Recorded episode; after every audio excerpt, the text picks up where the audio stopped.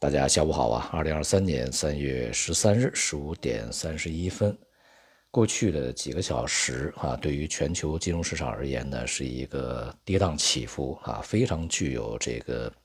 戏剧性的、非常刺激的几个小时啊。那么，先是硅谷银行宣布紧急融资，那么股票大跌啊，银行股大跌。那么再呢是这个硅谷银行啊被接管啊，这个宣布倒闭。那么然后呢是周末啊，美国的财政部、美联储啊以及这个美国的联邦啊存款保险公司这个联合去呃宣布呢。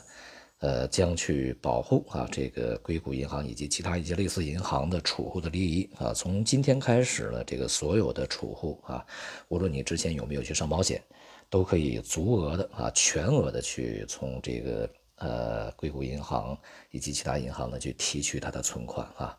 而并不是啊先前的这个普遍去流传的只能取出来二十五万美元啊。在此之前啊，美国财政部现任部长耶伦啊，曾经一度说我们会帮助这个银行，但是不会救助银行啊。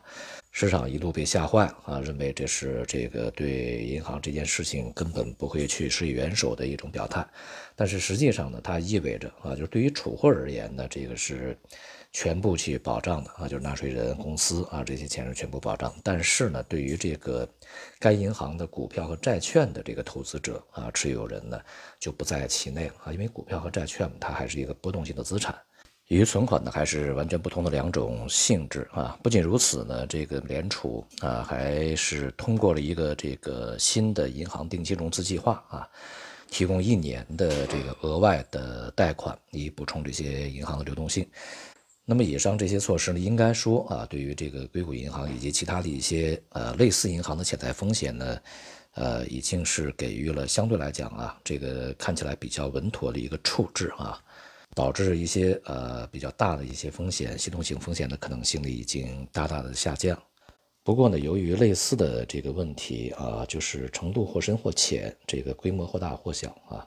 那么，在整个的美国的银行系统里面，都应该是存在的啊。所以说呢，对于市场的信心而言呢，还是有所影响。那么，因此呢，在这种情况之下啊，三月份就是这个月美联储的这个议息会议上面啊，加息五十个基点的这个可能性啊，就有所下降啊。毕竟还是要去安抚市场啊。呃，那么加息二十五个基点，个人认为是比较合理的。但是呢，像一些投行所预计的这次会议上不会加息，或者说市场普遍预期的这一次的美联储的加息峰值会降低啊，那么降息的这个呃时点将更早来临呢？这种预期啊，呃，在目前这个状态之下啊，似乎并没有太多的这个证据来去支持，还是要看接下来的通胀数据如何啊。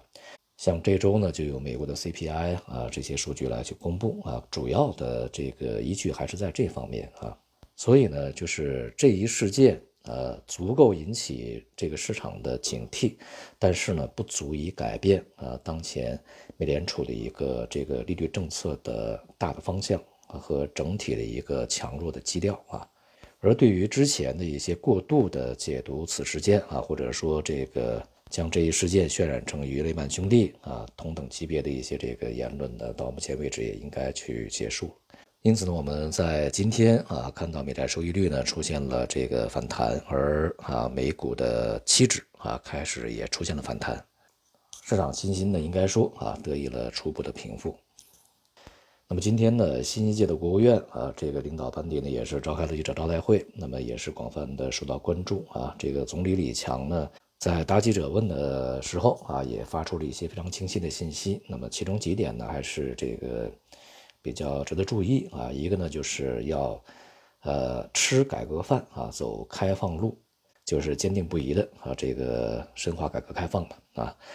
同时呢，还要这个坚持两个毫不动摇，依法保护企业产权和企业家的权益啊，这个。尤其指出呢，就是去年啊，有一段时间社会上出现了一些对民营企业发展的不正确的言论啊，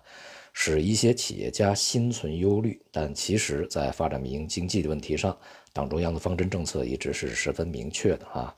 民营经济呢，一定是大有可为的啊。这个回答还是相当直接的啊。那么另外呢，就是对于这个工作作风啊，